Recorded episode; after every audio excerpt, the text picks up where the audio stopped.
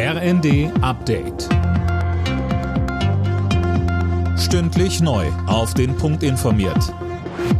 Ich bin Finn Riebesell. Guten Tag. Vier Bundesländer preschen vor und schaffen die Isolationspflicht für Corona-Infizierte ab. In Schleswig-Holstein, Hessen, Baden-Württemberg und Bayern muss man nach einem positiven Test bald nicht mehr zwingend zu Hause bleiben. Schleswig-Holsteins Ministerpräsident Daniel Günther etwa sagte, Wer krank ist, bleibt zu Hause.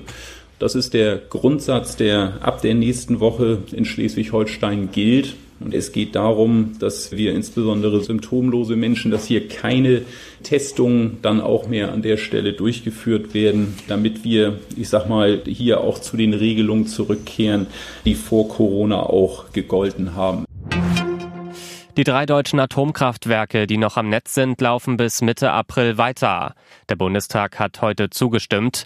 Der Atomausstieg in Deutschland wird damit um dreieinhalb Monate verschoben, wegen der Energiekrise.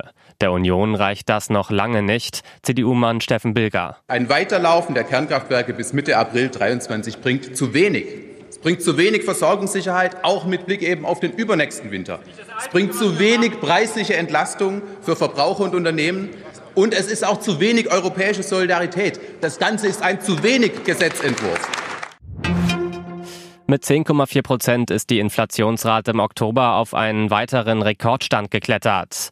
Wenig überraschend sind vor allem die Energiepreise trotz der Entlastungsmaßnahmen massiv gestiegen, um 43 Prozent im Vergleich zum Oktober letztes Jahr.